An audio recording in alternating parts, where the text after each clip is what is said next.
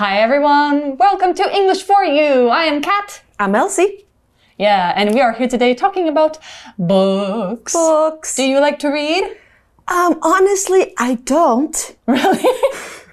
I'm very honest. I'm being very honest with you. That's all right. But that's right. recently, I'm trying to read more. Ah, okay. So I bought these, um, like how to develop your um, good habits Ah. or how to manage your time. Self self help books Yes. is what they're called. Yeah. I like to read fiction. Yeah, and so right now I'm reading a book called Snow Crash, Uh-huh. which is uh, if you know about the metaverse, basically this book invented the idea of the metaverse True. long, long before it was real. It was written in like 1990. Oh, Yeah, who's the author? Uh, Neil, no, not Neil Gaiman. Um, ah, Neal Stephenson. Oh, Yes. okay. It's a really good book. It's really entertaining. It's very sci-fi. Yeah. So if you read a good book, what do you enjoy about it? You know, you I can learn stuff from the book. Yeah, you can learn stuff. You can get lost in a new world. Mm-hmm. And yeah, people who own books, they treasure their books, especially if that book is expensive. Right. Or if it's old. Like my family owns some old, old books. Mm-hmm. I'll talk about them a little bit later. We're actually talking about people's book collections and why they are so precious. And we're going to talk about a certain very interesting thing which not many people have anymore, but they used to have in a lot of different books. And if you see old books, you might see this in them. So let's take a look and we're going to learn more. Reading. Take a look. It's in a book. An ex libris. Imagine opening an old and beautiful book. You might see a small printed label with the name of the book's owner on the inside cover.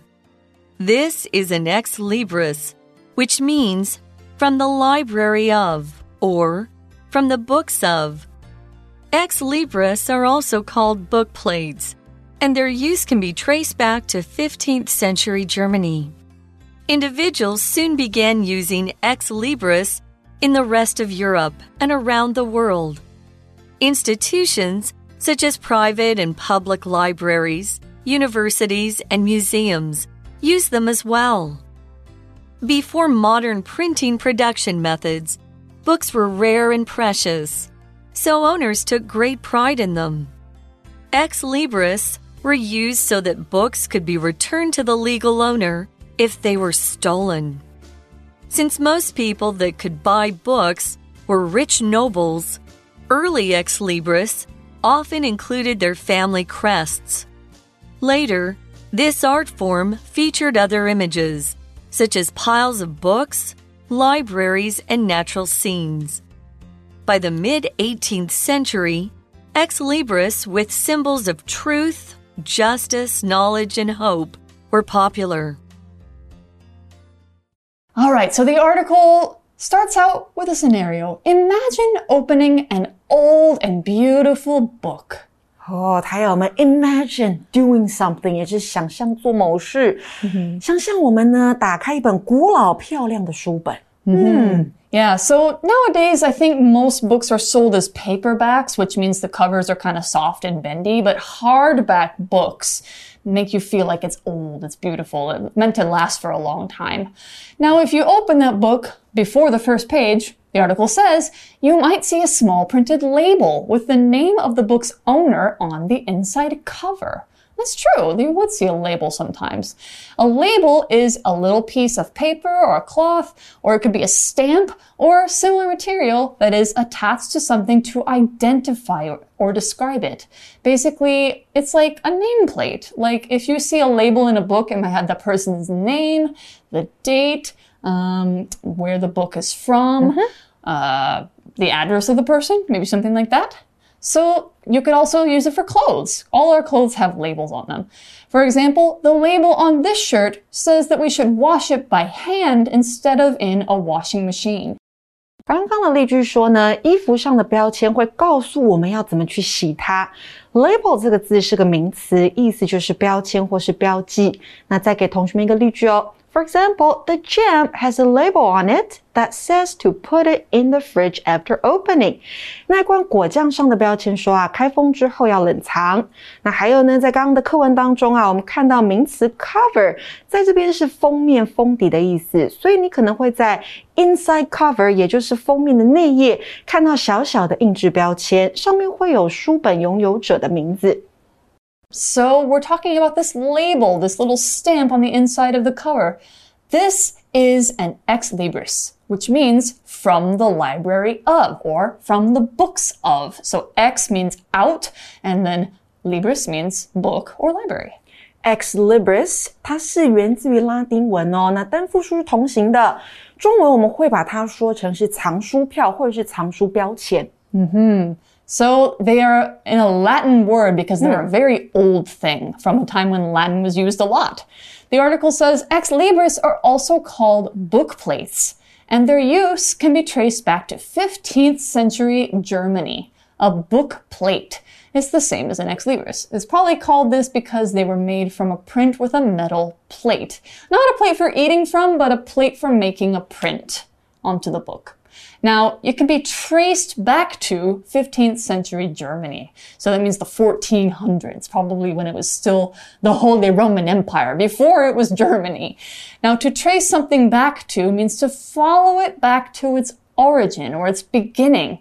Basically, find out where something came from. So you can think of an example sentence. Aya can trace her family line back 10 generations. So she knows where her seventh great grandmother lived, her great great great great great great great grandmother. trace 这个动词呢，代表追查、追溯来源，那可以是主动或被动出现。所以像例句当中说，它是 trace her family line back ten generations，那就是追溯回十个世代。那被动的话呢，是 be traced back。 to，那就是追溯到某个时间点。像课文说的，can be traced back to 15th century Germany，那就是可以被追溯回十五世纪的德国。那这边用到的 book plate，好，它指的就是我们说的藏书票。嗯哼，Now why were they using this?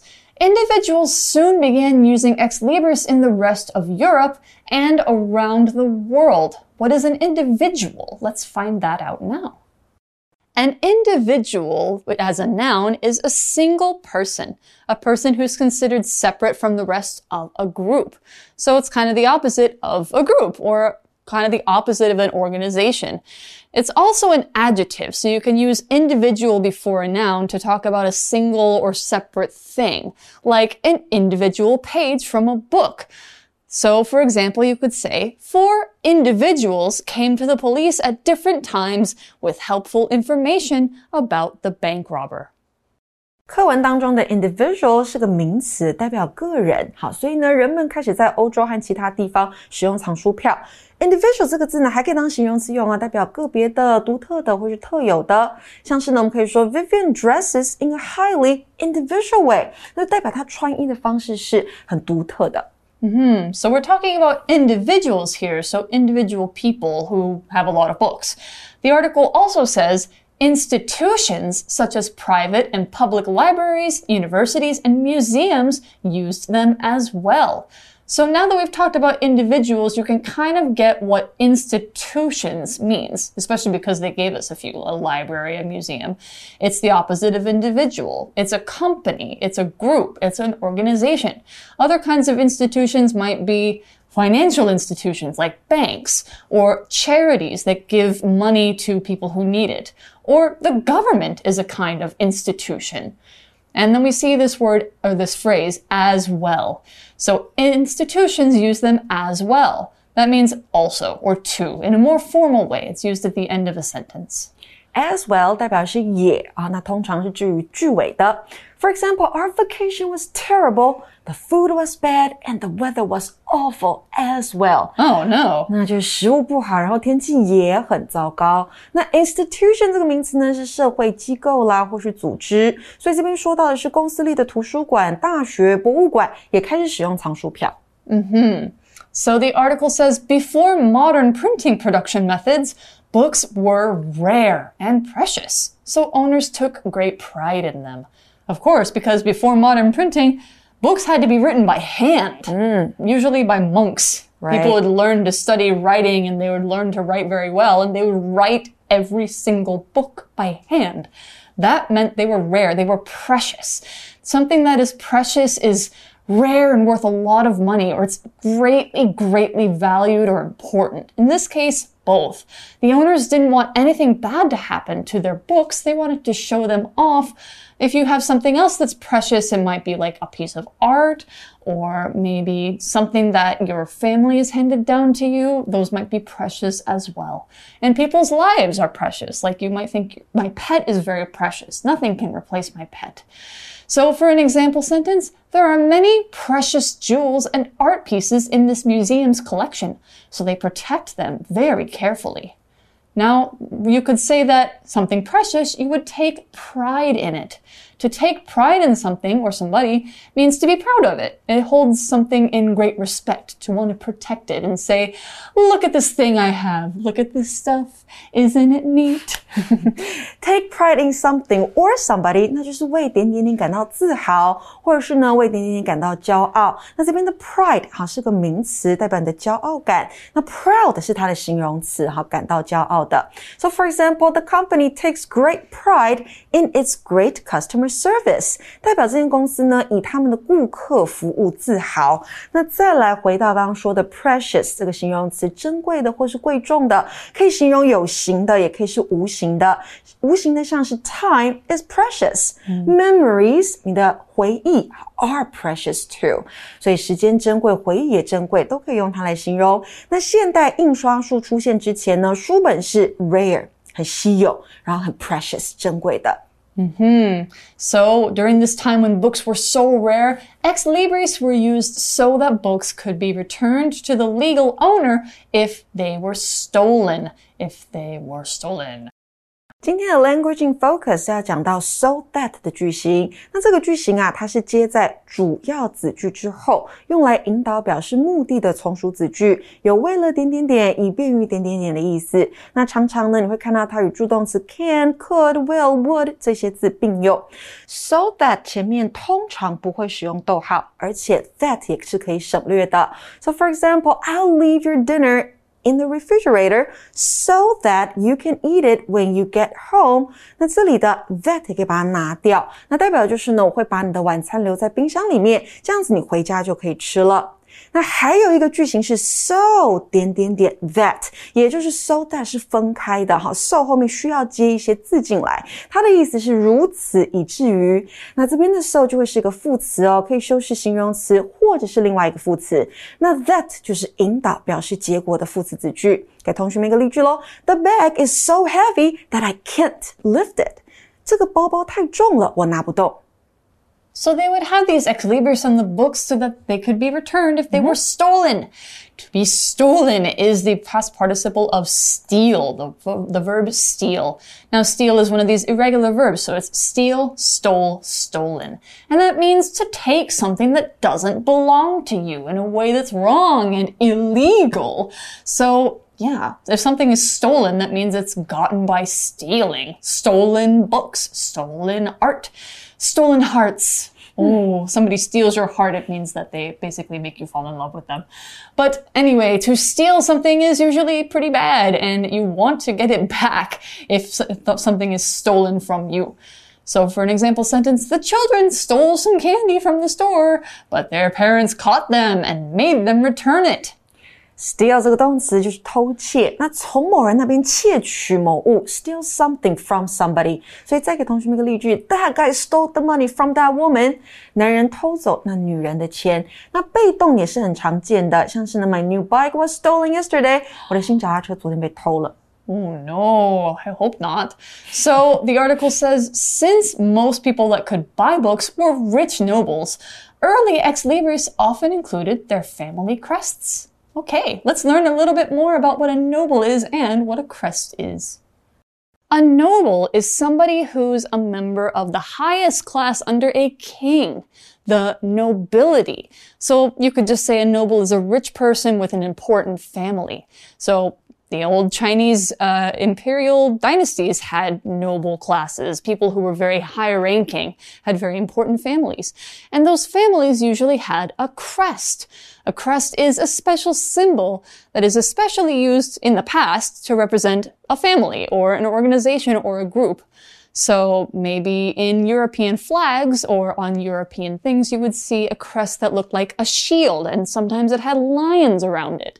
In Japan, families have crests that look like circles or they look like flowers or things like that.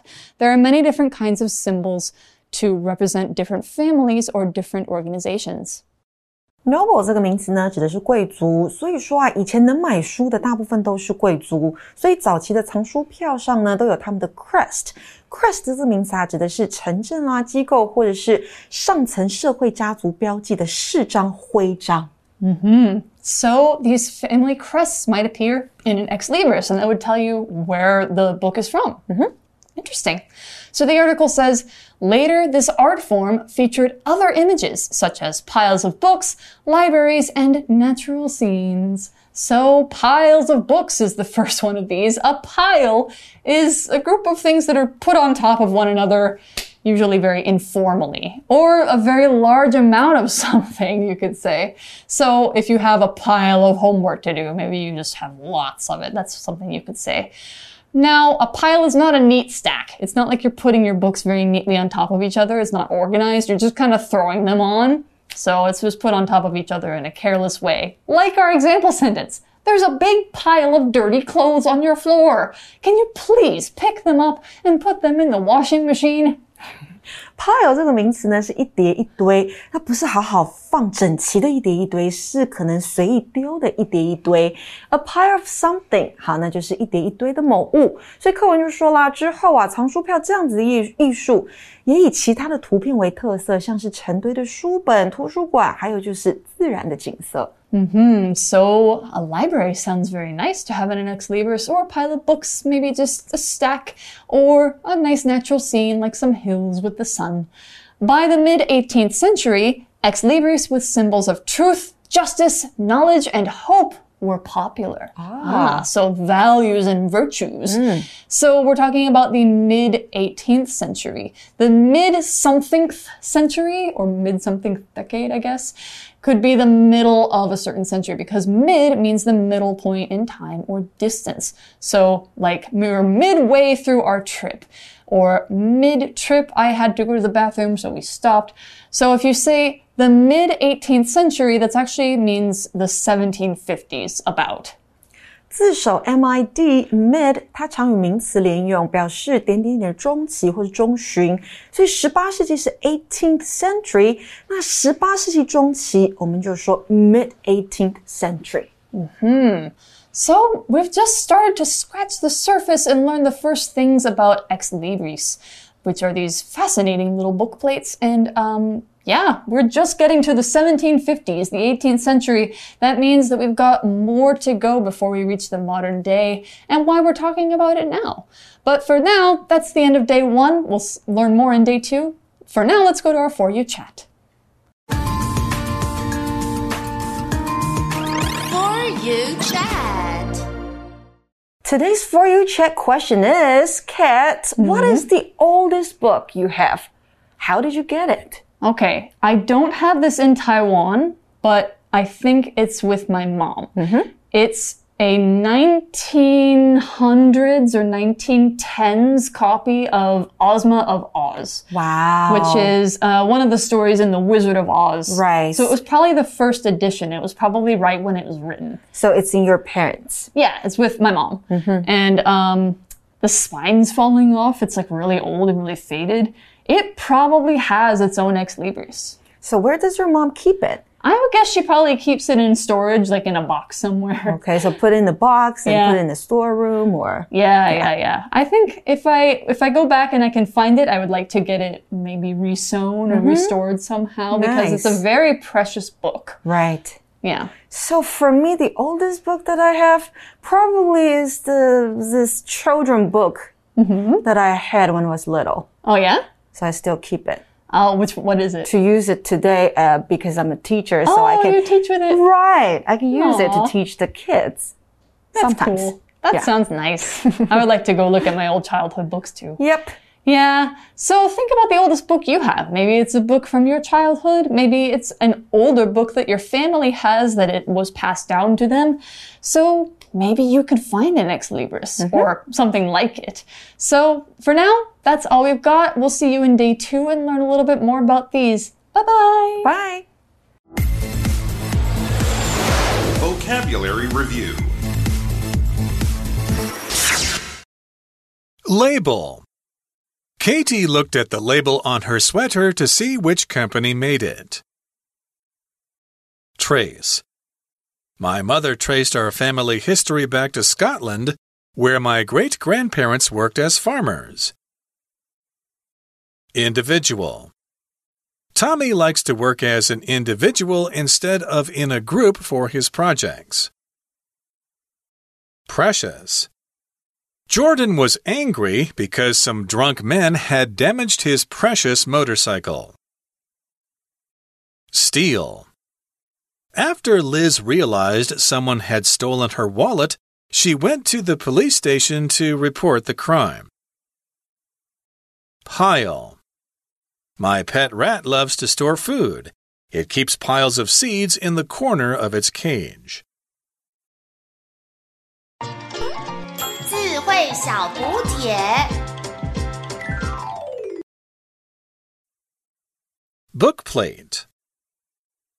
Institution. Noble. Crest